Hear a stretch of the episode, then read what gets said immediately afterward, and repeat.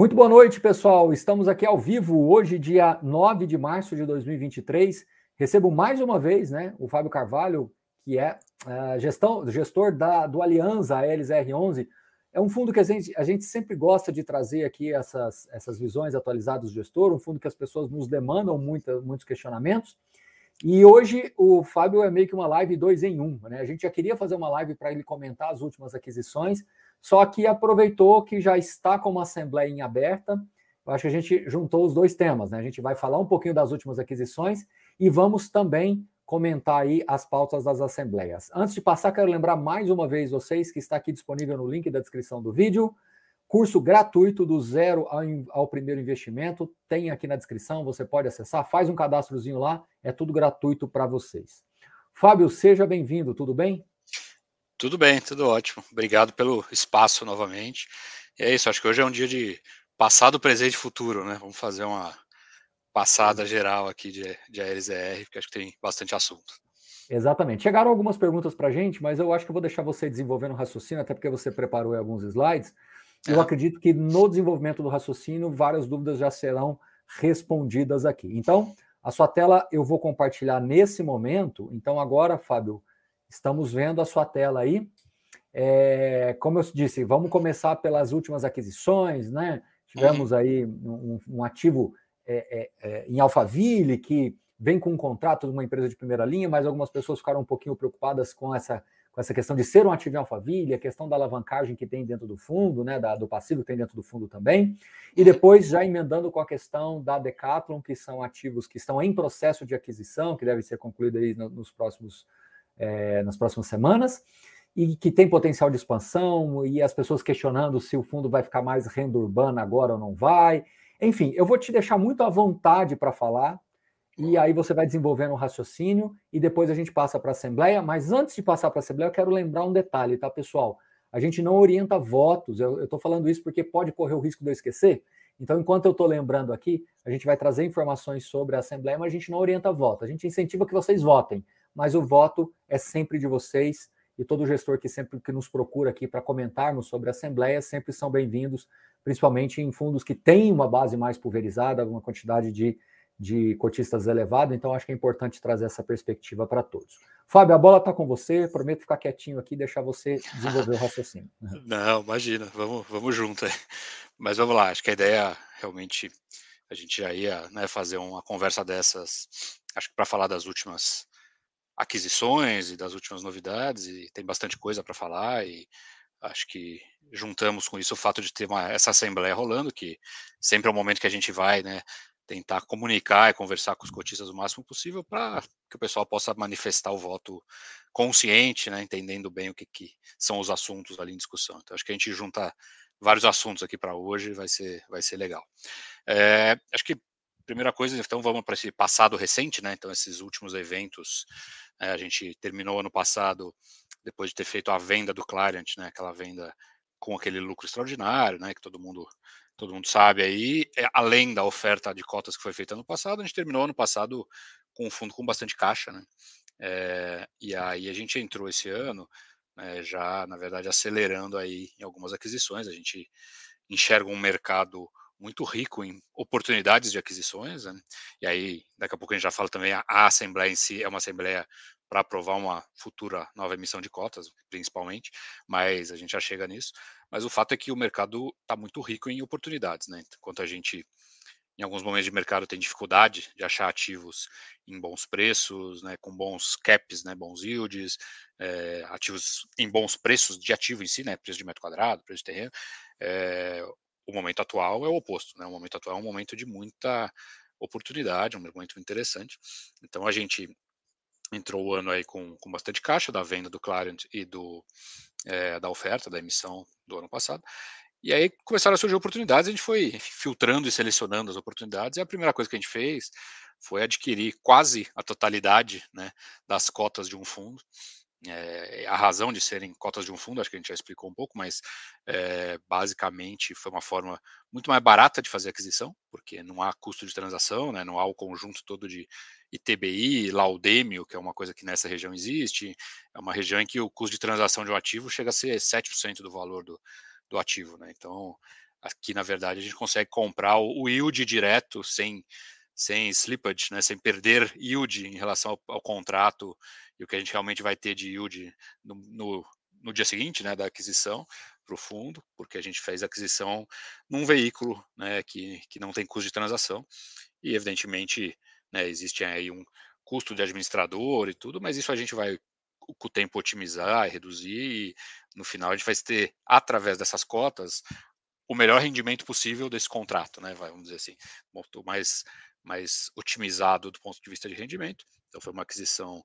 É, vale a pena pagar pequenos custos de ter um fundo aberto, né, um, um, administrador, um custo taxa CVM, são custos pequenos de ter um fundo extra aberto em relação a toda a economia na compra do imóvel, que é uma economia de quase 7% do valor do imóvel, né, uma coisa muito significativa.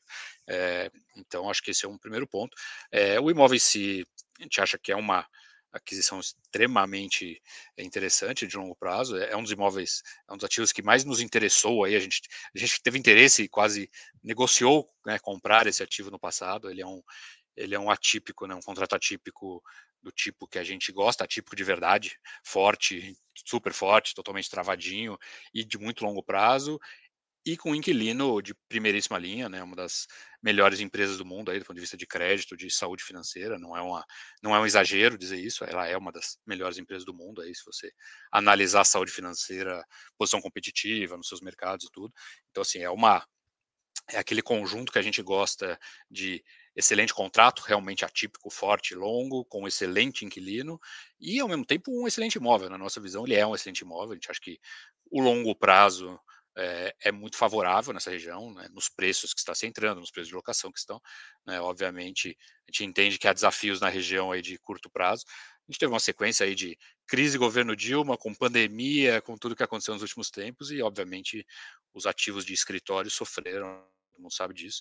A gente mesmo tem portfólios de ativos de escritório, conhece bem, e a gente entende bem da, do tipo de ativo e da região e do que está acontecendo aí. Então a gente acha que existe uma tendência muito favorável, né? O momento atual e recente, passado, não foi bom para escritórios em geral, né, nesse tipo de região, que não é a região Faria Lima AAA, mas a gente acha que existe mérito no, nos escritórios que não são Faria Lima AAA, porque eles custam uma fração do custo, eles têm outras características inúmeras que são desejadas por certas companhias. Por exemplo, essa companhia que, que, como eu falei, é uma das melhores companhias do mundo e optou por se instalar aí, né? Ele, ele podia estar em qualquer lugar, ele podia escolher qualquer lugar. Então, acho que o pessoal precisa entender que existem N fatores aí que levam as decisões das empresas onde vão ficar para o longo prazo. Então, essa essa empresa, uma das maiores do mundo, mais fortes do mundo, como eu falei, do ponto de vista de crédito, escolheu assinar um contrato de 15 anos nesse lugar. Então, tem motivos para isso, né? Então, acho que é importante pensar nesse contexto geral. E tem coisas, eh, inúmeras coisas acontecendo aí. Por exemplo, logo ao lado do prédio, isso já é uma informação agora pública, não era até recente, mas começou a ser feito uma unidade do, da rede de São Luís, né? Hospital, um grande hospital, um grande projeto, um centro médico enorme, aí vizinho, literalmente vizinho, né? Do, do prédio aqui, que vai ser o vai virar o, centro médico de toda a região de Alphaville né, e, e, regiões ali, vai ficar aqui, né, é um projeto enorme, né, super interessante, enfim. Então, acaba se tornando um centro de atração, toda essa área, esse projeto como um todo, juntando o shopping que é vizinho de muro, mais os prédios comerciais AAA que tem aí, mais esse centro médico enorme que está em, em obra agora. Tudo isso vai fazer dessa região um centro de atração, né, de, de empresas e de pessoas e tal, muito, muito importante na nossa visão. Então tem inúmeros motivos aí que a gente gosta do, do caso aqui e na nossa visão pegamos a um preço muito bom, entramos nisso né, fazendo um yield de quase 11% ao ano, é, com tendência de crescimento aí por algumas questões, e é, é um nível de preço para esse contrato, para esse inquilino, na nossa visão, muito, muito bom. Então esse conjunto todo da obra, né, acho que é um, muito equilibrado e muito favorável. Só para fechar esse assunto aí para a próxima aquisição, é, o pessoal estava um pouquinho preocupado, que até tinha chegado dúvida aqui, sobre a dupla taxação, né? Um fundo que tem taxa de gestão e teria a taxa de gestão da aliança também. A ideia, obviamente, é anular a outra, correto? Sim, isso, isso gradualmente vai ser. É, uhum. Vamos buscar otimizar né, em todos os sentidos, taxa de administração, taxa de gestão, ganho de escala, eventualmente né, com administrador com uma taxa menor. Isso a gente vai otimizar ao mal. O objetivo é sempre extrair né, dos ativos o máximo de renda livre né, disponível Então, certamente a gente vai fazer, tem esses movimentos que você mencionou e alguns outros detalhes, como cobrança de estacionamento, tem uma loja no térreo, na verdade, potencialmente duas lojas no térreo do prédio que, que ainda podem gerar renda, ainda não estão locadas, então existem aí uns movimentos de ainda melhorar um pouco a renda aqui, né? sempre esse, é otimizar a renda, né, no fundo, sempre, gradualmente, crescendo essa renda aqui. Então, sem dúvida. Ô, Fábio, é... ô, Fábio 30 segundinhos, assim, coisa bem rápida. Por que Laudêmio nessa, nessa região? Por que laudêmio nessa região? Essa é uma boa pergunta. Os laudêmios eles têm origens diferentes. Eu acho que aqui, uhum. eu acho mesmo, porque tem variações aí dependendo do lugar do Brasil, uhum. que aqui é questão indígena antiga, anterior. Tá? Porque você tem o laudêmio perto do mar, que é questão de marinha, você tem o uhum. laudêmio em certas cidades do Rio da questão da família real, você tem o laudêmio uhum. vários lugares, né, por questão de de ocupação indígena anterior, eu acredito que aqui é bem antiga questão de ocupação indígena que ele ficou aí nessa região. Muito bem, podemos seguir então. É só, só um outro ponto aqui que eu, vai, podemos falar depois também, mas tem a questão de, da alavancagem, né? Acho que é um ponto que eu Sim. conversei já com muita gente, acho que o pessoal também né, gosta de ouvir. Esse, esse é um fundo que está alavancado, né? Então a gente trouxe para dentro o equity, né? Quando a gente comprou todas as quase todas as cotas do fundo, mas também de alguma forma indiretamente, né, a, a dívida, o financiamento atrelado. E aqui acho que são dois, dois elementos. Né? Acha que a nossa alavancagem, né, como visão ALSR inteiro, né, consolidado, está em patamares super saudáveis, né? Na prática, ao vender Clariant, a gente tirou do fundo uma alavancagem do mesmo tamanho que essa aqui, né, que foi colocada agora. Então, foi uma troca, mas na verdade uma troca na nossa visão muito saudável, porque a gente pegou aqui uma alavancagem muito barata, que foi feita num momento muito bom e muito barata, é, casada com um contrato mais longo, né? O nosso Clariant era um contrato relativamente curto, a parte atípica dele, e aqui o contrato é super longo, e a alavancagem, então tem uma amortização extremamente leve, né? Casada com o prazo de quase 13 anos ainda de contrato. E além de tudo, o valor do ativo é maior que o Clariant, né? Então a gente trocou um ativo o Clarent era um ativo de 150 milhões de aquisição com 100 de alavancagem, e esse aqui é um ativo de mais de 200 milhões com 100 de alavancagem. Então, proporcionalmente, o nível de alavancagem em relação ao valor de ativo caiu né, de forma significativa, além dessa aqui ser uma alavancagem muito mais longa e casada com um contrato super longo, então com amortizações super leves e tranquilas. Acho que isso é importante pelo contexto. Acho que aqui de, de Dupont, né, Torre Dupont, seria isso. E aí temos o já, já se, se, quiser voltar e perguntar, fica à vontade. Não, tá, tá ótimo. Passando aqui, senão. Tá esclarecido. Assunto, né? Eu sempre fico de olho no chat e fico de olho nas perguntas que chegaram para não deixar é. nada para trás. Pode, pode ir tranquilo. É isso aí. Aí, aí, depois disso, a gente veio né, com aquisições dos, dos dois Decathlons, né, mais dois Decathlons. Então, a gente já tem um, né, que é o do Morumbi, ali da, da ponte estaiada ali no Morumbi. E a gente tem é, agora essas duas aquisições de mais dois Decathlon. São, são projetos de sale back da Decathlon também, né? Então são lojas que a, a própria Decathlon fez o investimento e aí um processo de sale back para vender e continuar usando. Né? Então a gente está com eles aqui agora. A gente gosta muito do inquilino, é um, é um varejo né, que a gente gosta, porque acho que não adianta é, renda urbana por renda urbana sem, sem ponderar um pouco qual é, o, qual é o inquilino, né? Porque tem certos ativos que, ou certos inquilinos que talvez não durem 15 anos, 20, 30 anos, mas a Decathlon é um, é um player que a gente gosta muito do business em que está, da empresa em si, da, da força financeira, vamos dizer assim, da companhia. Então, para a gente é super tranquilo, contratos super longos com a Decathlon. Então a gente ficou feliz de poder pegar esse, num, de novo, também num bom preço, na nossa visão, num bom preço, um bom cap, né, coisas que o mercado de hoje permite, que não permitia dois anos atrás, três anos atrás. É, são dois ativos, ambos, é, um é, é mais importante, bem maior, que é o Raposo Tavares, aqui, aqui em São Paulo também, né, um dos primeiros Decathlons do Brasil, né, é, junto com o nosso do Morumbi é, e uma das lojas ainda mais importantes deles no, no Brasil, e, e um outro é bem menor, mas também gostamos muito, porque gostamos do mercado, da cidade, é, que é o Joinville. Então agora temos um ativo em Santa Catarina, né, potencialmente, que a gente não tinha antes, mas é, é um ativo que a gente gosta bastante e com inquilino, né, um contrato super longo com inquilino que a gente gosta muito. Então é, aí existem algumas questões importantes, acho que uma delas é como o nosso do Morumbi faz parte também da, da do, do, business plan, vamos colocar assim, para esses ativos, expandir, né? Então, o Raposo Tavares até já começou a acontecer, um pedaço ali ter se tornado uma cobase, né? A loja de pets, né? De, é, que está expandindo, né? Está numa fase muito boa de crescimento. Já pegou ali um, um pedaço da Raposo Tavares e existe aí um projeto, inclusive esse projeto já está em aprovação na prefeitura, né, em estágios né, avançados, de uma expansão mais significativa aí de, de área, né, usando a área de estacionamento. O fato é que hoje em dia por questões de Uber, né, uso de Ubers e similares e tal, é, os estacionamentos hoje são muito superdimensionados, né? Então você pega uma loja dessa, ela tem mais área de estacionamento do que área de venda, né? Do que área de loja. A área de estacionamento cabe uma quantidade de veículos gigantesca.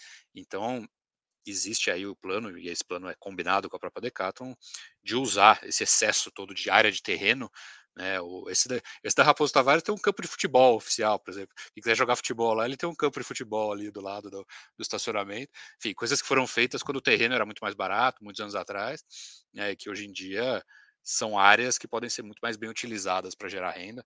Então, existem projetos de expansão importantes aqui. Acho que isso é é super importante para a gente também. Então, não é, não são só os ativos e os contratos básicos de hoje, né, mas uma expansão e é uma expansão que incrementa a cap rate, incrementa a yield, porque de alguma maneira a gente já comprou o terreno inteiro agora, né? Então, é, a alocação sobre a área nova, o, o capex, o capital que terá que ser colocado para fazer a, a nova ABL, né, a nova área, ele é um capex menor, né, marginalmente do que o capex do, que o capex do, do projeto como um todo, incluindo o terreno inteiro e tudo.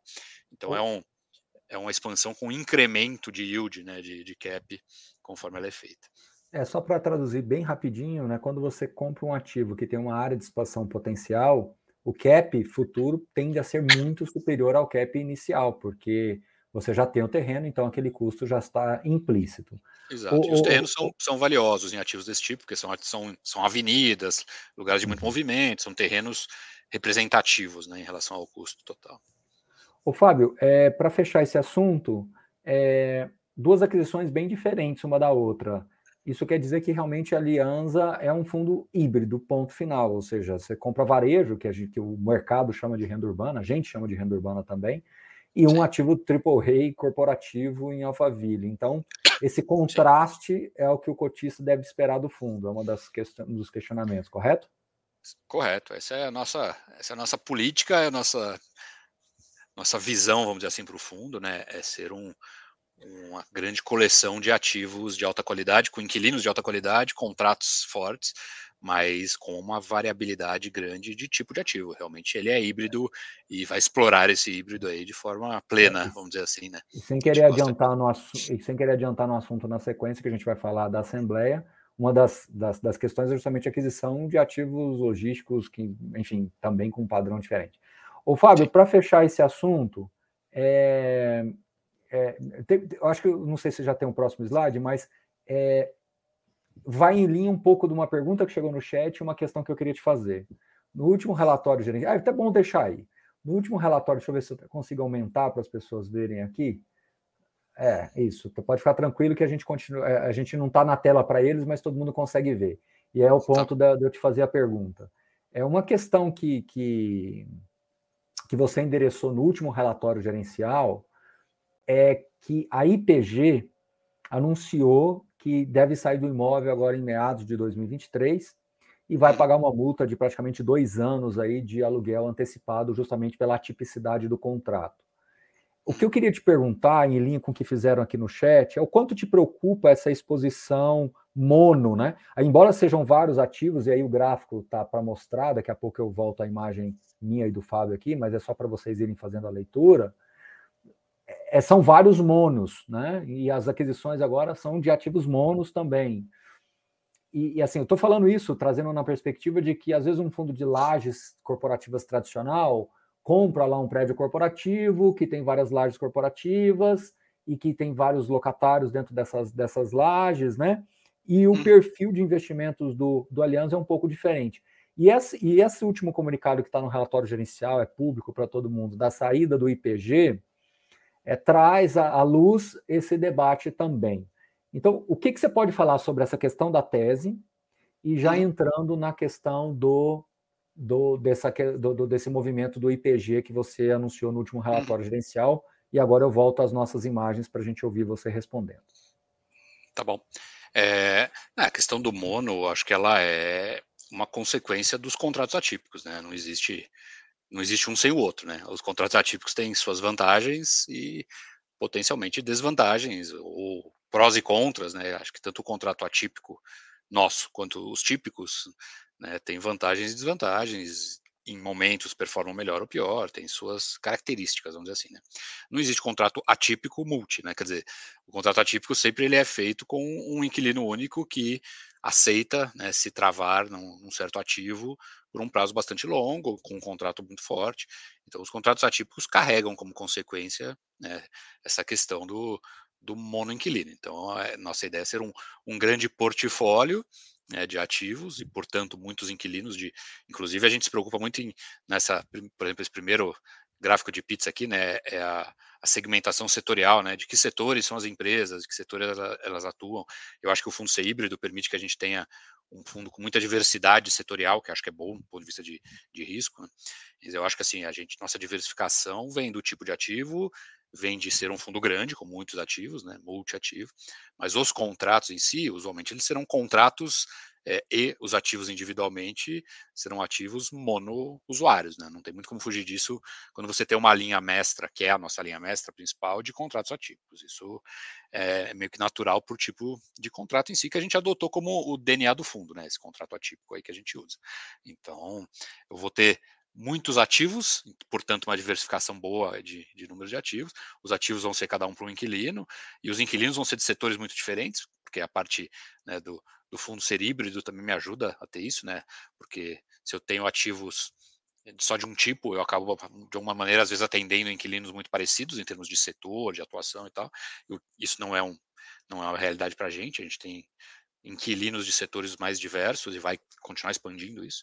Então, acho que do ponto de vista de risco é uma boa diversificação, mas os, os ativos em si usualmente serão monoinquilinos. Né, pela, e, lembrando, e lembrando que a política de investimento do fundo segue preservada de você ter um spread de 3% em cima do NTNB. Então, obviamente, Sim. algumas aquisições do passado parecem Parece não, tem cap rates menores hoje, porque a NTNB do passado também era menor do que hoje. Então, está mantido, correto?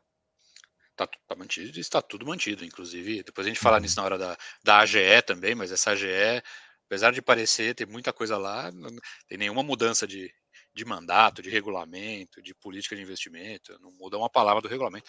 Tudo segue mantido, o DNA e aí a visão do fundo, vai, vamos dizer assim, seguem totalmente mantidos, tá. sem dúvida.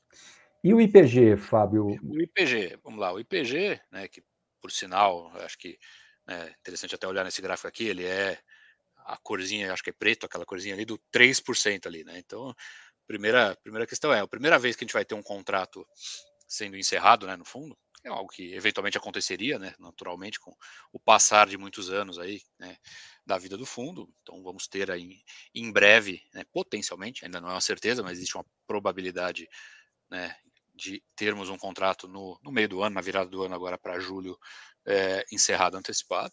É, por coincidência, a primeira vez que isso vai acontecer com a gente vai ser bem no menor, no menor dos ativos de todos, né? Então, ainda bem, né? Mas é, acontece. Então, o fundo tem vários anos aí já de vida, então os contratos, algum contrato em algum momento, eventualmente pode acontecer essa situação, o inquilino ter uma decisão estratégica, né? De mudar de localização, de alterar alguma questão de tamanho da sua operação no Brasil, né? Nossos inquilinos são quase todos multinacionais e tal.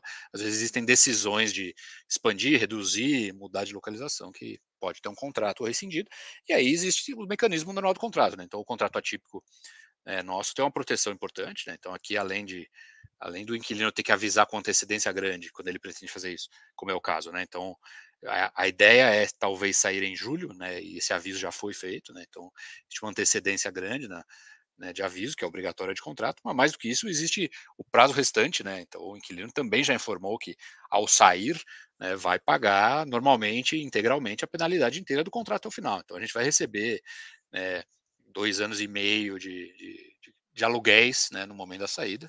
É, que no final vai gerar um extraordinário, né? De novo, esse ano vamos ter um resultado extraordinário, não é da mesma ordem de grandeza da venda do Clarent, vai, vamos dizer assim, mas é um, é um extraordinário né, da, da penalidade de rescisão antecipada paga aí, que acho que é interessante de qualquer maneira, né? Então teremos um imóvel para relocar ou eventualmente vender, né, para alguém, mas é, que vai pagar a penalidade integral né, até o final do contrato, que seria até o final do contrato, relevantes aí dois anos e meio de, de e aluguéis né, imediatos. Isso é uma, sempre foi uma preocupação do mercado, né, sobre é, é, a questão dos ativos em si. Esse é um tipo de ativo que você entende que tem uma certa liquidez, que pode ter alguma, alguma dificuldade de venda ou reposicionamento? Não, eu entendo que sim, acho que tem dois motivos importantes para ele, tem três, na verdade. Eu acho que o primeiro é que ele é pequeno, é, isso ajuda, né? Você tem um ativo uhum. muito grande, ele acaba servindo só para poucas empresas, para poucos players. Esse não, esse é um ativo bastante pequeno, né? É, então ele tem um grande número de tipos de potenciais usuários. É, além disso, ele tem uma localização muito boa, uma localização num, num bairro é, dos bairros mais ricos de São Paulo, um bairro adensado, um bairro com muita população e uma economia pujante, né, um bairro interessante São Paulo, então, que é interessante para muitas companhias. Aí outra coisa que é o terceiro ponto e é, acho que eu já falei isso em outros momentos, é, isso é um sale leaseback clássico, né? A gente comprou deles e alugou de volta para eles. Então, quando a gente comprou, a gente comprou num preço barato, com uma alocação barata. Então, assim, repor a renda que ele tinha hoje, é, que ele tem hoje, né? Se, se for o caso da saída dele em, em julho, é, é fácil de fazer com um aluguel muito baixo, porque ele está alugado muito barato, né? E foi alugado barato na origem, segue num aluguel muito barato por metro. Então, repor a renda é, ou até incrementá-la parece relativamente simples, considerando o nível de preço de locação e considerando aquilo que eu mencionei, da localização e do tamanho pequeno dele. Então, a gente está bem, bem tranquilo aqui.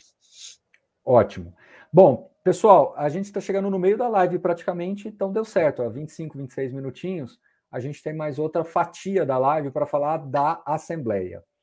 E aí, volto a dizer a vocês, nós não orientamos votos. São basicamente quatro grandes temas, né?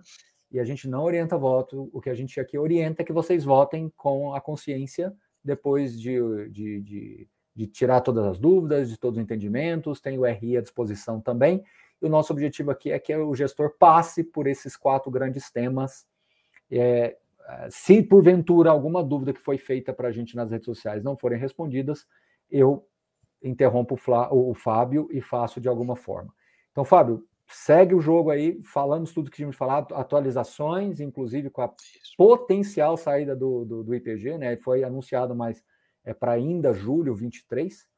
Então, enfim, esclarecemos as, o tema da live era atualizações mais assembleia. Então, atualizações, missão cumprida, a bola está com você de novo agora para a AGE de março agora. Boa, vamos lá. Bom, a primeira, primeira questão é que a gente ia fazer a AGE né, de qualquer forma, nem que fosse só com o primeiro tema. Quer dizer, o, o objetivo da AGE em si é né, a autorização para uma potencial nova emissão de cotas do fundo. Né, a gente, como eu mencionei brevemente no comecinho da, do papo de hoje, a gente continua enxergando um mercado extremamente rico em oportunidades, né? Então a gente, é, após ter alocado capital aí nesses, nesses casos desses três imóveis que a gente já falou hoje, a gente né, ainda vê muita oportunidade aí passando na nossa frente em negociação, coisas que a gente está interessado em fazer propostas, enfim, a gente vê um mercado muito rico de oportunidades, então a gente gostaria né, de ter essa autorização para fazer uma potencial nova emissão. É, a gente acha que pode ser né, muito valioso né, para o médio e longo prazo aproveitar esse ambiente agora né, de, de oportunidades para semear aí ganhos futuros né, extraordinários e incremento de, de yield né, do fundo, que é o objetivo principal. Então, assim, aqui a primeira questão é isso, o motivo principal, e algumas pessoas às vezes estranham, né? Porque o nosso fundo é um fundo relativamente antigo, né? E, então, quando ele foi criado, ele foi criado com capital autorizado pequeno. Era mais normal lá atrás fazer menor. Né?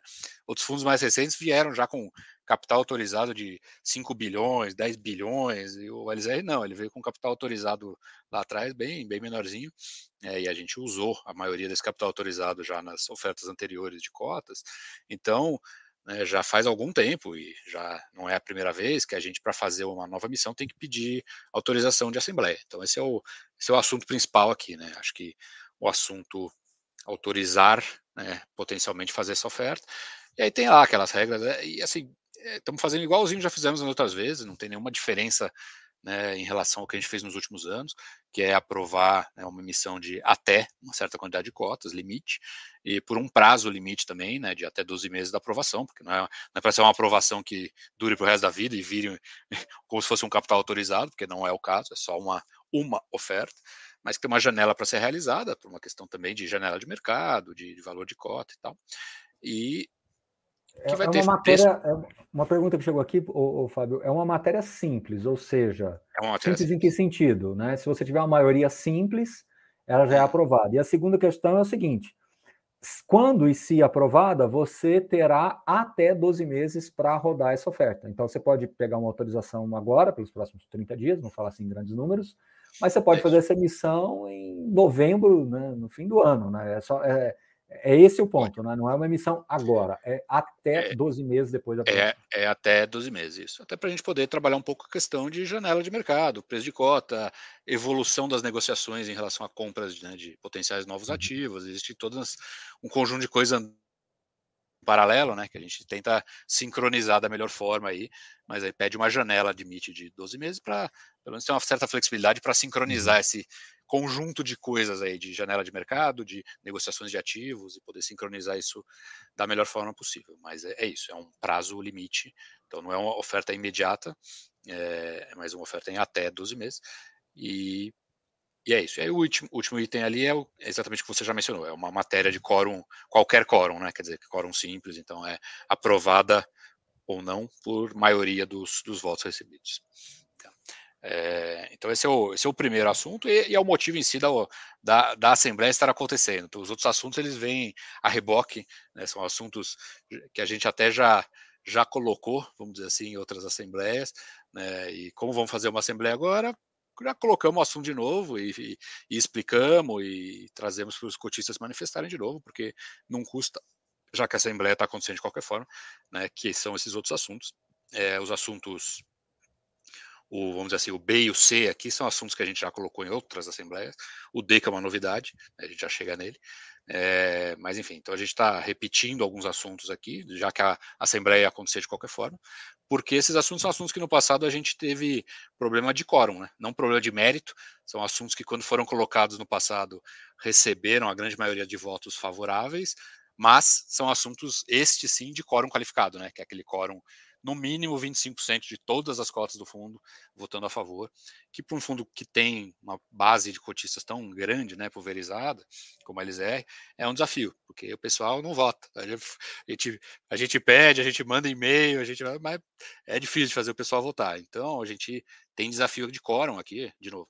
São assuntos que a gente, assunto B e C, a gente já colocou em votação e eles já é, receberam grande maioria dos votos favoráveis, mas ficou faltando quórum, porque a gente não consegue o 25%. Então, já que íamos fazer uma assembleia, trouxemos de novo. Aí o que, que eles são, né? Falando em si do, mérito, né? O que, que são os assuntos, tá? É, eu entendo que o assunto B é uma coisa e assunto C e D são outro, outra coisa, vamos dizer.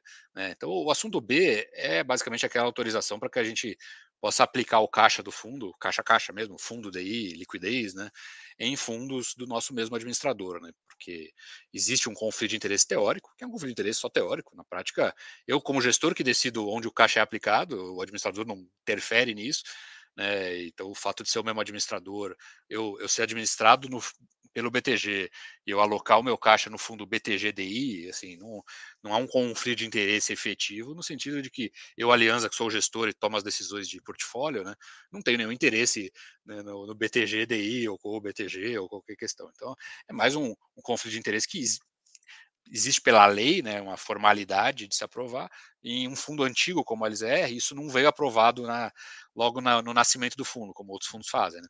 Porque lá não, não, isso não podia ser feito. Então a gente não tem essa aprovação no nascimento do fundo, como outros fizeram. Então hoje a gente todo dia fica mandando o caixa do fundo para outro banco, aplicando, resgatando. Então é, é mais uma é questão é operacional é de caixa. É isso aí que eu queria falar. É muito mais por uma questão operacional, né? Então entra dinheiro no fundo, enquanto você não distribui esse dinheiro, você tem que ficar mandando transferência para outro banco, porque você não pode subir por uma aplicação. É, e gera, gera, alguns, é, gera alguns problemas que o pessoal não enxerga muito, mas questões operacionais, quer dizer, uhum. eu vou ter que fazer um pagamento amanhã de rendimento, por exemplo. Distribuição de rendimento. Não é, não é amanhã, mas hipoteticamente, uhum. né? Eu preciso pedir resgate hoje do outro banco onde o dinheiro está, para o dinheiro entrar a tempo, para eu poder fazer o envio, né, B3, para chegar no cotista o rendimento dele. Então eu tenho que dormir com o dinheiro parado no caixa sem rendimento, quando, sempre que eu volto no dia seguinte ter pagamentos relevantes. Uh, eu vou comprar um imóvel, valor grande, tudo bem dorme desaplicado, porque se dormir aplicado, eu não consigo resgatar a tempo de sentar para fazer a aquisição do imóvel e estar tá com o dinheiro é, livre. O inverso pagar. também é verdadeiro, né? Um aluguel que é pago, o dinheiro entra na conta do, do fundo, aí você tem que remeter isso para a aplicação. Tem que remeter para a aplicação, senão ele dorme desaplicado. Dependendo Exatamente. do horário que entrou, não dá tempo. Então, assim, uhum. existe um, um tráfico de dinheiro, né? Vamos dizer assim, do fundo, fundo receber e aplicar, ou o fundo desaplicar para poder fazer pagamentos e tal. Uhum. que uhum. a gente não poder aplicar no mesmo administrador gera gera desafios aí, gera dificuldades. Mas é, assim, é um ponto relativamente pequeno, isso não é uma mudança dramática, mas ajuda no operacional, vamos dizer assim, e ajuda marginalmente em rendimento mesmo, porque dinheiro dormir parado na conta desaplicado é, é rendimento a menos, né? Uhum. É, dependendo do tamanho do caixa, isso é mais ou menos significativo, mas tem aí algum significado, não é algo completamente desprezível, não. Até porque usualmente o fundo tem montantes grandes de caixa, né? Então, é, esse é um ponto aí. Então, assim, Agora... a gente já colocou essa matéria em votação, né? Como eu comentei, está colocando de novo, igualzinho, sem nenhuma mudança, mas apenas para tentar novamente que o quórum em si seja, seja alcançado aí desse assunto. Agora o item C, inclusive, eu acho que você vai responder, mas uma das perguntas que chegou aqui era justamente isso. Poxa, o ALSR vai virar um FOF, né? Vai começar a comprar cotas. É, não, o item C, o item C é diferente, até aí que eu disse que eu, acho que é o C, o C e o D, aí são, são assuntos são assuntos similares entre si, mas diferentes do, do A e do B, né? Então, assim, o assunto C, primeiro, né, a Zé não vai virar FOF nenhum, assim, não, não, tem nada disso. Inclusive, como eu mencionei já hoje, até aqui, né, é, não há nenhuma solicitação de alteração do regulamento do fundo. Então, a política do fundo, de política de investimento que está no regulamento, que a gente tem que seguir, é a mesma, nada está sendo alterado aqui. Né?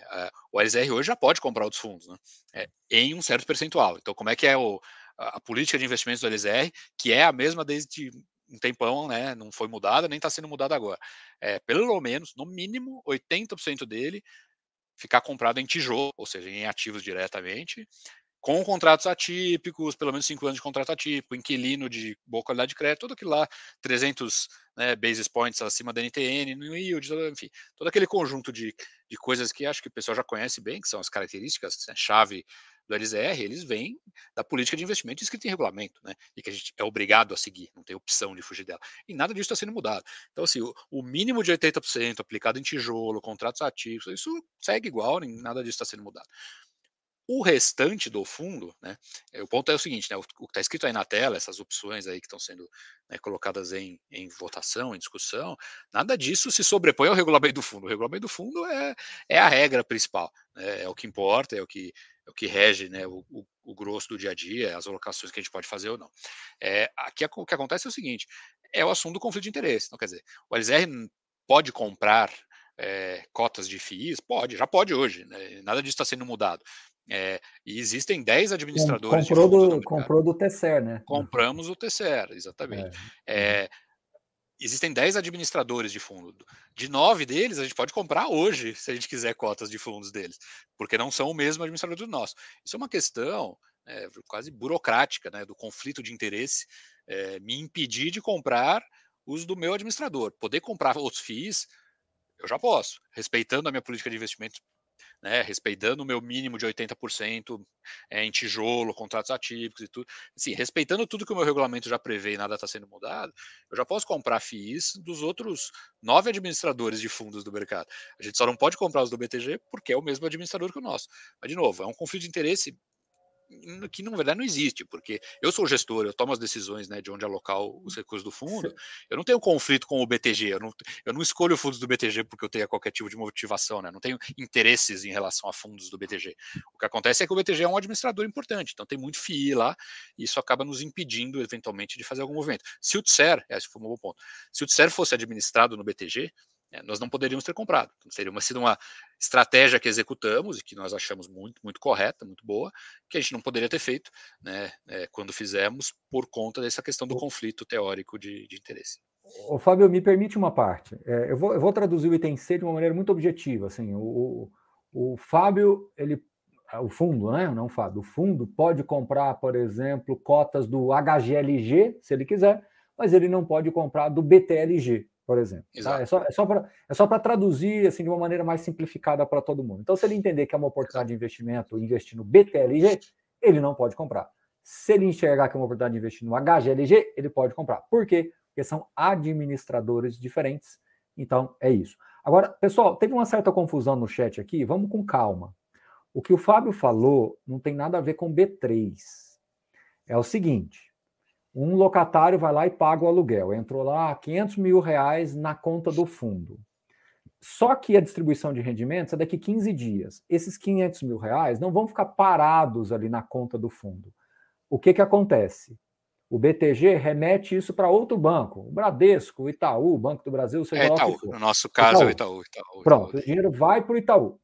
Aí ele fica lá no Itaú, rendendo lá o, o deizinho do dia.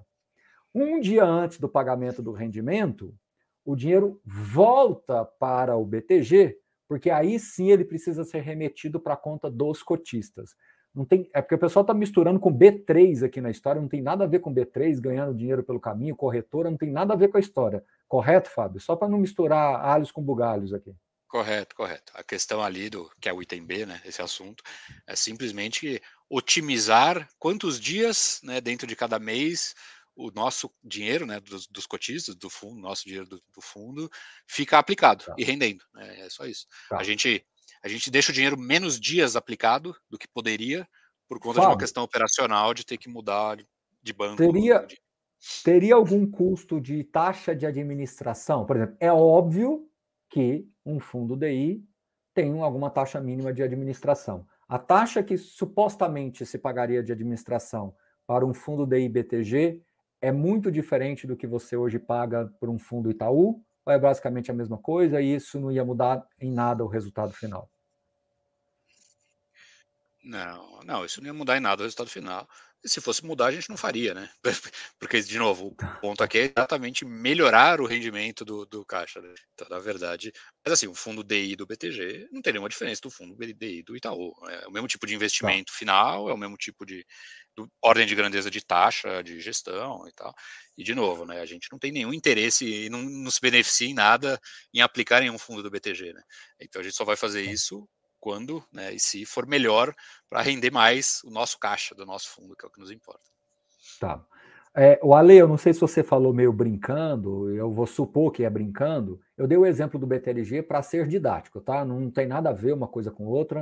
É só para dizer, é só para ser didático mesmo e ponto. Assim, não, eu, eu acho que você está brincando, mas enfim, é só para deixar isso claro. E vamos lá, o, o, Fábio, eu acho que agora o último ponto que é muito importante, porque traz uma cara nova, né, ou traria, né, em tese, uma cara nova para o, o, o ALZR, que é uhum. acessar um porte de ativo que até então não se tem no portfólio, né? Tem, Sim. o Aptiv raspa um pouco nisso daí, mas eu acho que aqui tá, estamos falando de uma escala um pouco diferente, né? Então, o BR Foods bem menor, tal, enfim. É, Fenza também de alguma maneira menor. Fenza, sim.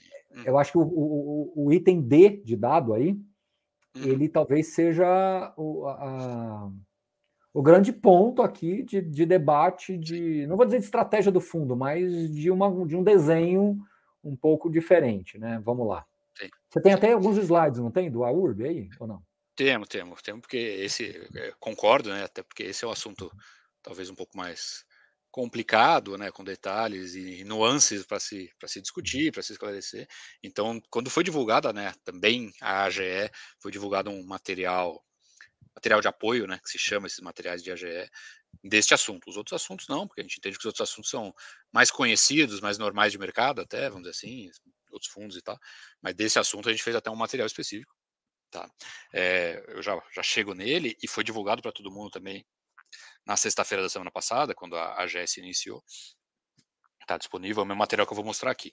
Mas só conceitualmente, né? Assim, uh, a gente fez uma coisa muito parecida, mais ou menos dois anos atrás, quando a gente queria ter né, uma alocação no fundo de data centers, né, data centers e antena, fibra ótica, o digital, né, que é o fundo de alocação nesse tipo de ativo que a gente chama de infraestrutura digital, né, o data center e afins. É, e aí naquele momento a gente é, explicou um pouco por que, que o LZR não compra o data center direto? Né?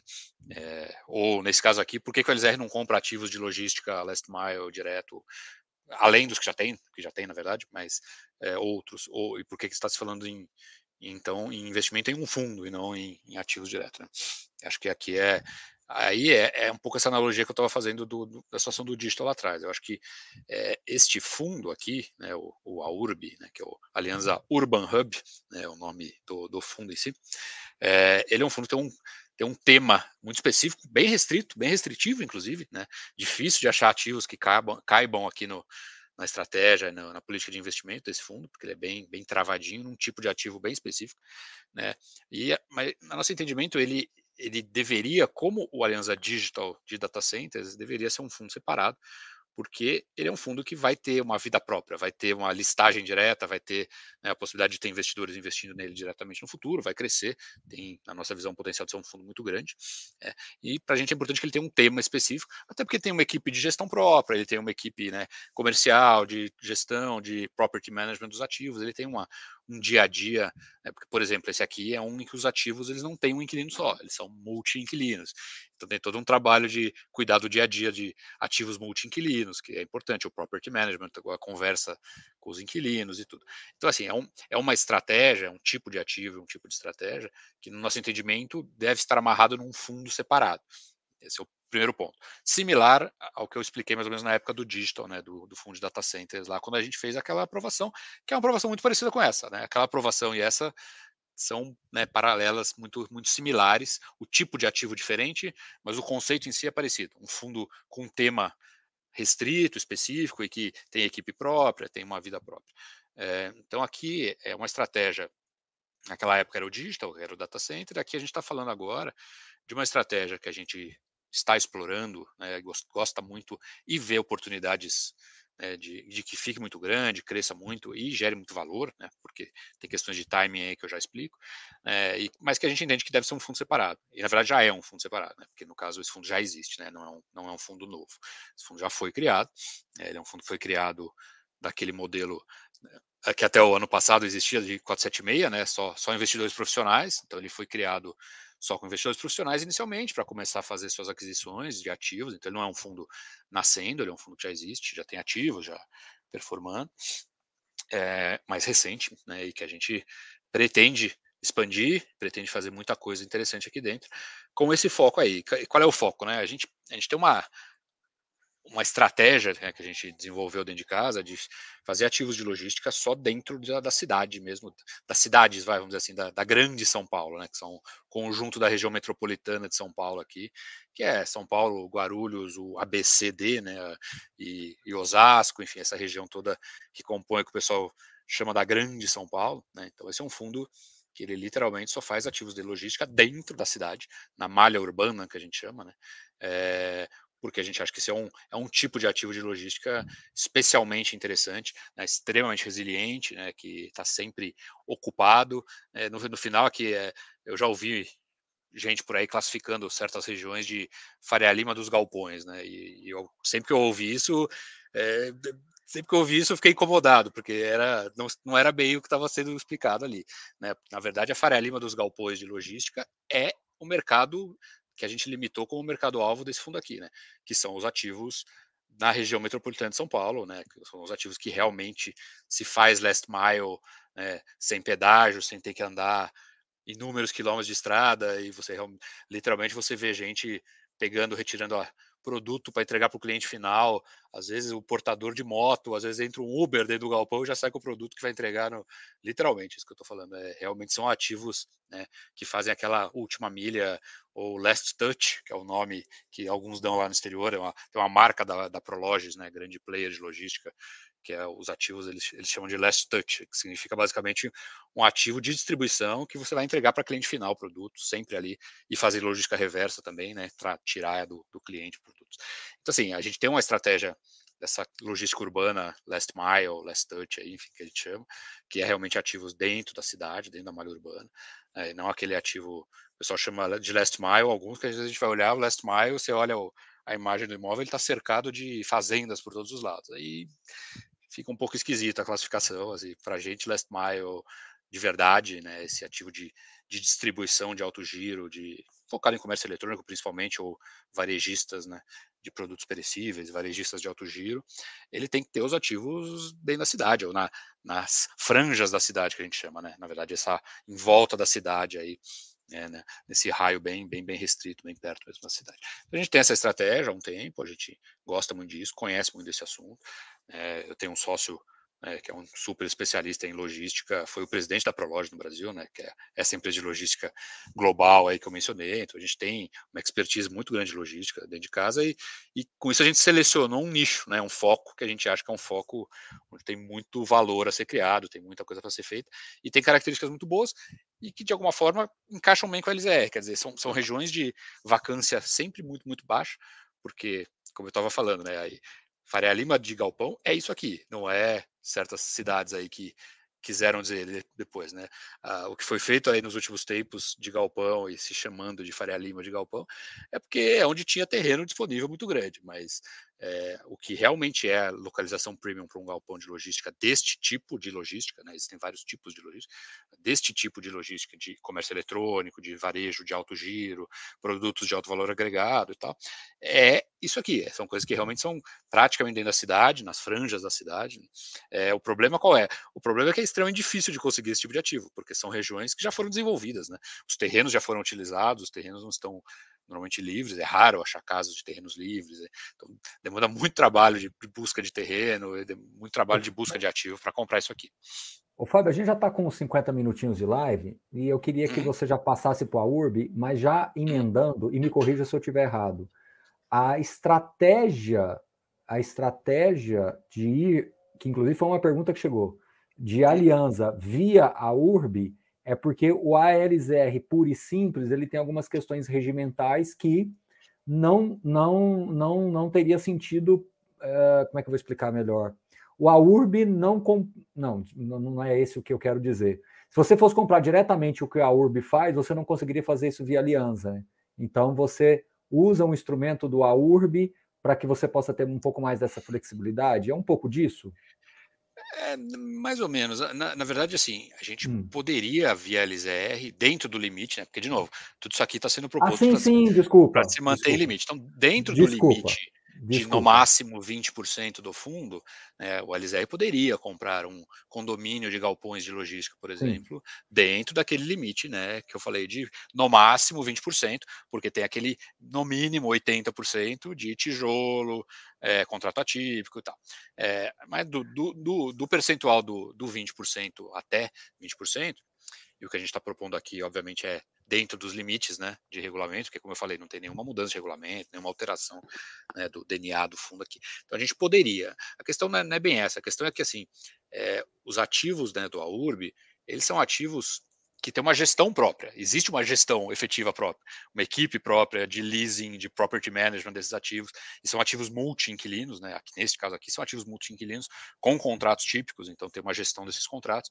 Então, existe uma equipe própria, existe um tempo. Então, é, existe um fundo próprio para que você possa ter, né, segmentado com uma equipe dedicada, equipe própria para ele, é, cuidando desse dia a dia é. desse fundo e identificando os ativos, e sendo um veículo separado que vai ter uma vida, né? Então a gente vai fazer o IPO do AURB, né, vamos dizer assim, né? Ele vai ter uma vida de mercado, os investidores vão poder investir diretamente somente nele no futuro e tal, e então, ele vai crescer foi, foi, com essa estratégia dedicada. Foi foi até bom ter feito essa pergunta, foi meio que uma falha minha e eu poderia ter induzido as pessoas ao erro aí nesse sentido aí de, de dos 20%. Então, na verdade, não tem nada a ver o que eu perguntei, é mais um sentido de você ter um time diferente à parte. É, e aqui, ele, é, é uma estratégia própria, né? Que demanda. É isso, é igual o Health tem o, é, o Digital, né? O Digital tem uma vida própria, o AURB tem uma vida própria, mas isso não quer dizer que você está escapando do regimento original do Aliança. Não, nem podemos, né? Ponto, nem podemos. Ok, tá claro, tá claro. Foi, foi uma pergunta minha que não acabou no. Mas é, é, porque eu, vou lendo aqui e vou meio que uhum. emendando com, com, algumas dúvidas aqui. Então, mas agora eu acho que, que fechei do lado de cá. Vamos lá.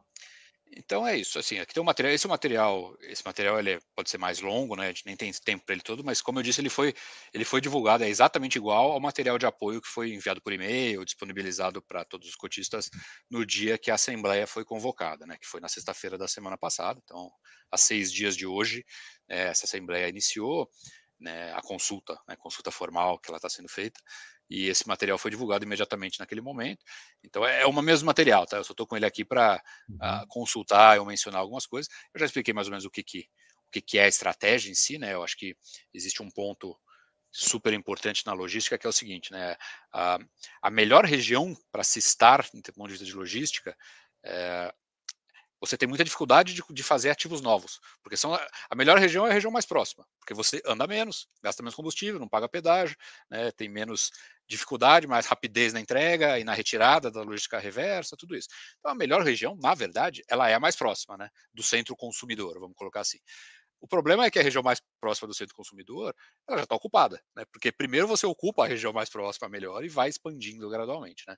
É, então a região mais próxima ela está ocupada e está ocupada de ativos antigos, né? Galpões antigos, galpões que os próprios usuários fizeram e são os proprietários, então que não podem ser alugados por terceiros.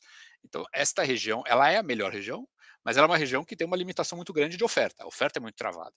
E qual é a parte boa disso, né? É que a melhor região tem uma limitação de oferta, mas quando você consegue ativos na melhor região, eles são ativos extremamente resilientes, são ativos que têm fila de espera de inquilino, praticamente, são ativos que vacância, né, quase não tem vacância, você literalmente tem o inquilino que já está lá, quer expandir, libera um módulo, o cara que está lá pega o módulo do vizinho e já fica, né, já pede, o cara que aluga um módulo já pede um direito de preferência do módulo do lado no contrato de locação, enfim, é uma região com uma dinâmica né, de oferta e demanda extremamente interessante, porque a oferta é muito limitada. Né? Então, já, já existem né, construções, já existem galpões, são regiões que você não tem terreno livre, o terreno é caro, é difícil de achar. Então. Agora eu vou fazer um papel aqui até meio curioso. É, eu vou trazer um pouco para quando uh, conversa com, eu converso com gestores sobre essa, esse mesmo raciocínio, só que aí sim voltando na Faria Lima de verdade de escritórios. Eu falo é. que essas teses óbvias, elas são complexas de você escalar, né? A, o capacity, Sim. né? É, é muito difícil.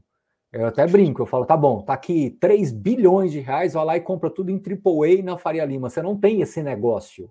Esse negócio, ele, ele, não, ele não acontece necessariamente. Então você vai colocar um cap rate de 4%, né? E, e aí eu viro para você é, e faço a mesma pergunta. Você tem esse capacity? Você, você vê espaço para o AURB ter essa não, vida própria, seu, crescer? O seu ponto, o seu, é, na verdade, o seu ponto é muito bem, bem feito. É, é, é exatamente isso. É muito limitado. Isso é é bom do ponto de vista de investimento quando você consegue achar ativos e tal, porque você tem uma limitação de oferta enorme, então o ambiente competitivo é muito saudável para os ativos que você consegue, né? É, e acho que é isso que a gente gosta muito aqui, mas é, é difícil, é difícil, de, é, realmente é difícil. Mas assim, existe. Né? Não, é, não, acho que não é difícil a um ponto de que não, não, não, vale a pena ter estratégia, não vale a pena fazer. Porque existe. É, é, o mercado da Grande São Paulo é um mercado muito grande, né? muito dinâmico, tem muita coisa acontecendo, tem muita oportunidade. Então, assim, existe. Os ativos normalmente têm valores grandes, isso é um ponto importante. Então, é difícil de encontrar ativos, mas quando você encontra, eles têm valores grandes, né? Estamos falando de ativos relevantes, né? é, ativos de logística grandes, bem localizados, são ativos valiosos. Então, acho que a, o capacity acaba sendo valendo a pena. Eu acho que a gente acredita que isso é um fundo, né, para ser um fundo de logística grande, rivalizar em termos de tamanho com os grandes fundos de logística, ter um bilhão de reais em um momento, dois bilhões de reais em um outro momento futuro. Assim, a gente acha que em termos de ativos é, é possível, mas é um grande desafio. Você está super correto na, na analogia aí com a Faria Lima, né, Faria Lima, Faria Lima mesmo, AAA escritórios, que tem uma limitação grande, e a própria limitação dá valor, né, vamos dizer assim, relevância e posicionamento competitivo diferenciado para os ativos que, que se consegue desenvolver ou adquirir. Tá? Então é uma lógica muito parecida mesmo. Né. Vamos mostrar um pouquinho do, do, do AURB para o pessoal, a gente está quase uma hora já de live. Vamos ver para quem não viu é... esse conteúdo ainda. É, eu vou, eu vou pular a discussão sobre o comércio eletrônico e tal. Sim. Isso está tudo no, no PPT ali, mas eu vou pular ele, tá? Mas basicamente o AURB hoje ele tem dois condomínios, né, de galpões, é, assim, são dois condomínios com nove inquilinos atualmente, 100% locado, ele não tem nenhuma vacância. Né, estes dois condomínios que existem hoje, tá? Que fique claro, esse, a conversa aqui não é uma conversa sobre comprar um imóvel, a conversa aqui é sobre alocar em uma estratégia que, que está dentro de um fundo. Então, esses são os ativos que ele tem hoje. E daqui a alguns meses a ideia é comprar outros dois condomínios. Enfim, então existe. Estamos falando aqui de um fundo com uma estratégia né, cristalizada dentro desse fundo. Mas hoje ele tem dois condomínios de logística, né, que tem nove inquilinos, está 100% ocupado, não tem nenhuma vacância. É, e, e é aquilo, a, o aluguel vem crescendo, é, esse mercado está com uma dinâmica muito favorável, né? A absorção é, vem sendo muito forte, né, trimestre após trimestre, aí, isso está para ser visto nos relatórios, as consultorias e tal. É uma região com uma absorção, tudo que é feito de novo absorve-se até antes da obra estar tá pronta, o que é algo né, para logística super, super favorável. Né? Ô, Fábio, é... me corrija se eu estiver errado aqui, mas a matéria C e a D, ela tem uma certa conexão. Ou seja, se você Sim. tem um fundo que é administrado pelo BTG na matéria D, você pede essa mesma aprovação na matéria C, se você tem a aprovação da C, mas não tem da D ou vice-versa, é... como é que fica? É, é que assim, o, a aprovação da D, ela é uma aprovação completa, né? No sentido assim, ela é uma aprovação objetiva, né? ela não é uma aprovação genérica. Okay. Ela, ela, está aprovando este fundo que tem essas características. Então, se ela for aprovada, ela okay. está aprovada, independente da C. Quero dizer, a C pode ser rejeitada e a D aprovada e a gente fazer o investimento okay. neste fundo somente. Porque okay. até, esse, até esse slide que está aí, olha lá, diz lá, o fundo é gerido pela Aliança e a administradora é o BTG. Tá? Então, a, a matéria, como ela é uma matéria objetiva, ela não é uma aprovação de conflito de interesse genérica, ela está falando de um fundo específico e já está dando né, todo o conjunto de características dele, da gestora, do administrador e tal. Então, é, não aprovar a C não impediria fazermos a D se ela fosse aprovada, especificamente a D, porque é uma aprovação de conflito de interesse específico e não genérico, aberto. Tá? Detalhe, esses dois é... ativos estão prontos, que foi uma dúvida também que tinham chegado aqui, mas essa tá fácil de matar. Né? Esses né? ativos estão prontos, 100% locados uhum. operando, operando integralmente e tal. São, são ativos muito bons, muito bem localizados e 100% locados para atualmente nove inquilinos. Aí é, entra uma das questões né, diferentes do que a gente falou até hoje mesmo. Né? Aqui são nove inquilinos nesses ativos no momento, né? diferentes empresas, então, de diferentes uhum. setores, tudo diferente. Isso aqui realmente é logística, né? logística esse last mile aí de distribuição de produtos. E no momento com nove inquilinos diferentes, poderiam ser mais até, porque os galpões têm módulos, né? mas por exemplo esse de cima aqui, né? Que é o que tem duas naves, né, que a gente chama, que é, é uma das naves inteira é ocupado por uma rede de supermercado, então pegou inteira, mas então poderiam ser até mais inquilinos porque há módulos ali para dividir, mas acabou acontecendo de uma rede de supermercado pegar um, uma nave inteira, então metade de um dos condomínios é inteirinho de uma rede de supermercados, é, então poderiam até ser mais inquilinos, não fosse essa esse inquilino importante aí que é rede de supermercado. Mas é isso. Então, são, esses são os dois ativos que existem, né? Isso é a localização deles. Então, como eu falei, né? A gente está vendo na tela aí o mapa. O mapa é um mapa da cidade de São Paulo, né? Então, literalmente são, são ativos que são cercados de cidade, né? Eles são cercados não de fazendas, mas eles estão em avenidas, eles estão literalmente dentro do, da malha urbana. Ah, né, mas não está dentro de São Paulo. Não, não está dentro de São Paulo, porque a cidade de São Paulo, propriamente dito, você não nem consegue esse tipo de ativo, né? Dentro da cidade de São Paulo. São Paulo é um, uma grande emaranhado, né, uma metrópole, né, emaranhado de inúmeras cidades. Só na tela aí tem uma dúzia de cidades que são a grande São Paulo, né? Mas o, o, fundo basicamente só pode comprar ativo dentro deste desse círculo, né, que está aqui nesse slide no momento. Né? E por isso que a gente diz que isso aí é o last mile de verdade, obrigatoriamente dentro desse desse círculo aqui. É, existe né, uma fase 2, né, então esses ativos estão prontos, alugados, performados, né, prontos, construídos, alugados, cheios, 100% locados e tal, como a gente mencionou, e existe aí uma futura nova oferta para comprar outros dois, né, é, outros dois para crescer o fundo. A ideia é que esse fundo seja um fundo com inúmeros condomínios de logística né, modernos dentro desse círculo aqui, sempre. Isso temos que frisar sempre. Tá? Então existem outros dois aí que estão mirando né, comprar esses, esses ativos aqui. Tá? E, de novo, na mesma área aqui, a ideia é cercar São Paulo de ativos de logística modernos dentro dessa malha urbana aqui mesmo de São Paulo. Esse é o, é o objetivo aqui. Então, realmente é algo, na nossa visão, de muita qualidade imobiliária, né, pela localização nesse mercado né, super demandado, super resiliente, de, de preços de locação super bons. Tá? Então, nós vamos sempre manter esse fundo né, aqui, né, esse fundo que já existe e tal. A ideia é que o LZR possa alocar nele, porque tem oportunidades super interessantes aqui, mas é um fundo que já existe e vai crescer com esse, essa lógica aqui de agregando ativos dentro desse círculo que está nesse slide aqui agora. Tá?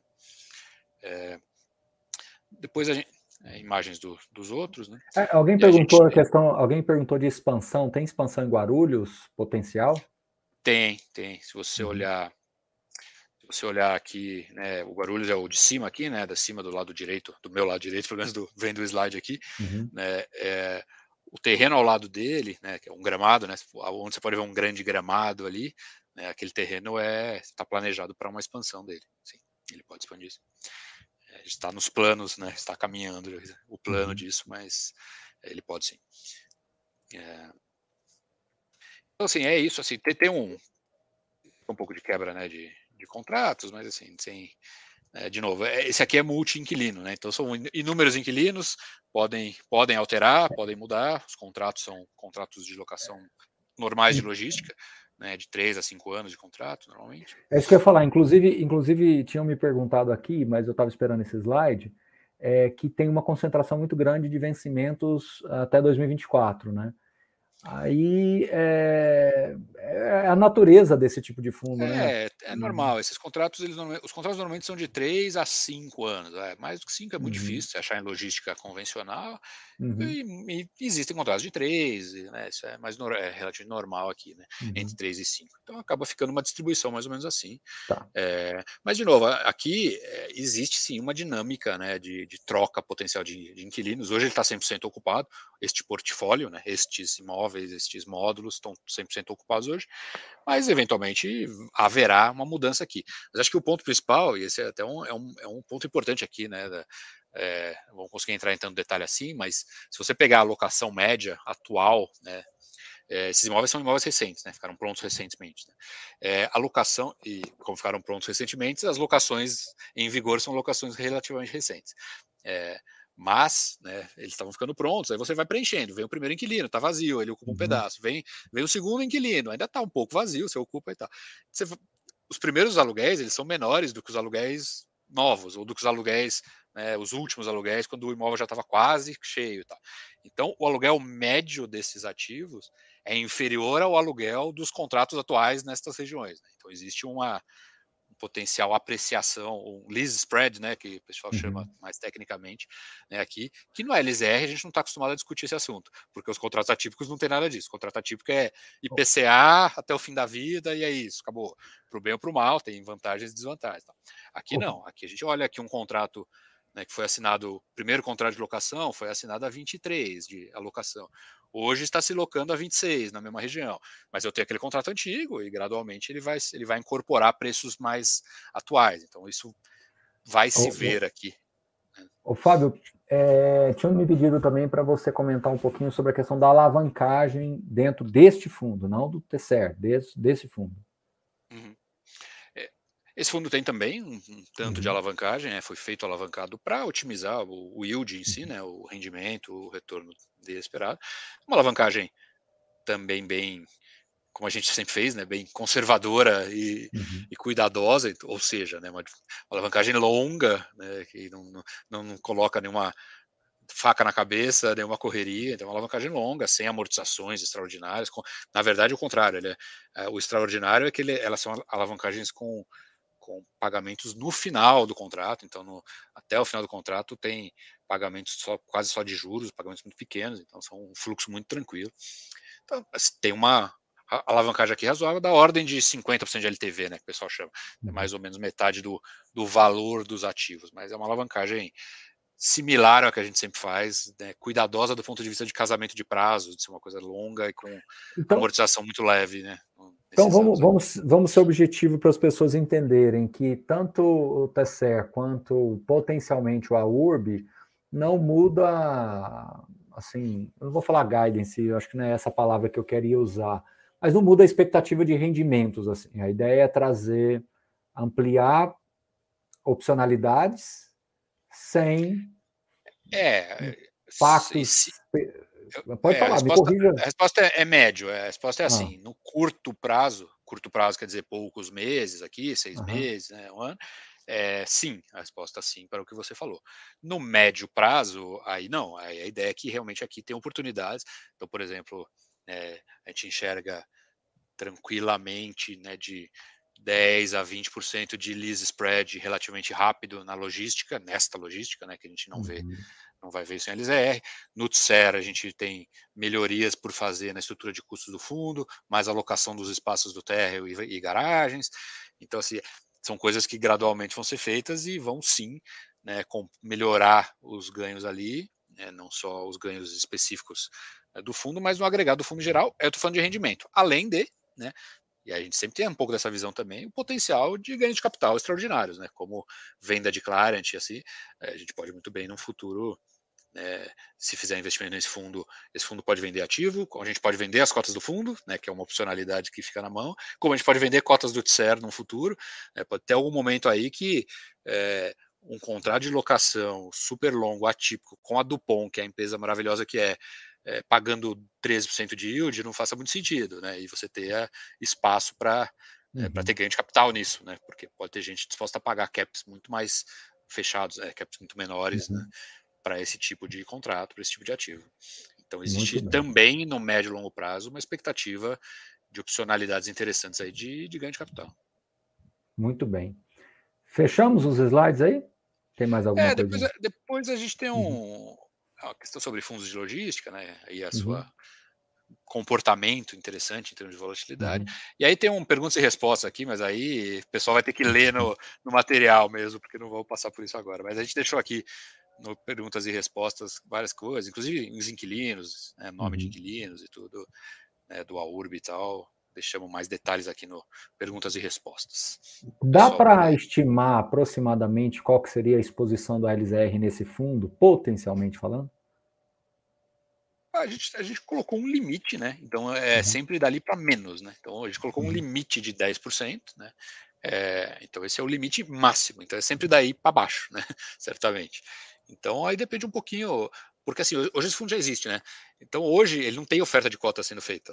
Não, não dá, uhum. eh, não é que se não, aprovamos esse item D, então o ALSR vai poder investir nesse fundo, ele vai lá e investe no dia seguinte. Na verdade, não tem uma oferta de cotas desse fundo aberta hoje. Né? Nós estamos fazendo uma aprovação, uma questão de médio prazo do nosso, né? que é interessante de fazer mas essa oferta não existe hoje. Quando acontecer uma oferta, vai depender um pouquinho né, do tamanho dela, é, e que vai depender do pipeline de compra de novos ativos dele, né, desses ativos eh, que a gente vai complementando volta de São Paulo. Tem, tem esses ativos novos para comprar. Quando for fazer uma nova oferta de cotas do AURB, né, o LZR vai poder fazer um pedaço desta nova oferta. Mas é uma oferta que não existe nem hoje, então é difícil dizer qual é o, meu ponto uhum. é, não tem um valor fixo hoje, não é 50 milhões de reais, porque na verdade o AURB não tem uma oferta aberta hoje. Tá? Isso é, é uma questão, é uma preparação para o médio prazo aqui uhum. que está se fazendo. Está claríssimo, está claríssimo. Bom, e pode até acontecer um fato curioso, né? De que quando o ICI for aprovado, já alguns desses contratos 2023 e 2024 talvez até já foram superados e você tem um outro cronograma de vencimentos também. Então, é, sim, como, como novos contratos, já em outros Exato, exato, exato, exato. Esse é um fundo exato. que tem uma vida, um, um portfólio, exato. um mix de inquilinos. É você tem uma emissão vivo, né? que pode vir a ser aprovada em até 12 meses. Em sendo aprovado, você teria capital para, em ser aprovada, uma emissão no AURB, para aí sim fazer uma alocação. Então, nós estamos falando de uma coisa que é, esse cronograma muito possivelmente possa estar diferente desse que está sendo colocado. É mais um sim, indicativo. Sim. Não, tá? Com certeza. Um indicativo é pensando é. No, no, filme, né? A gente sempre precisa pensar no filme, no, vários passos aí à frente é. né, e com, construindo isso. isso. É isso. Ô, Fábio, é, de novo, quero lembrar a todos vocês que a gente não orienta voto, mas o objetivo foi tentar esclarecer o máximo de pontos possíveis. Está aí disponível. Se precisar de mais dúvida, Fábio, tem o, tem o R fácil aí?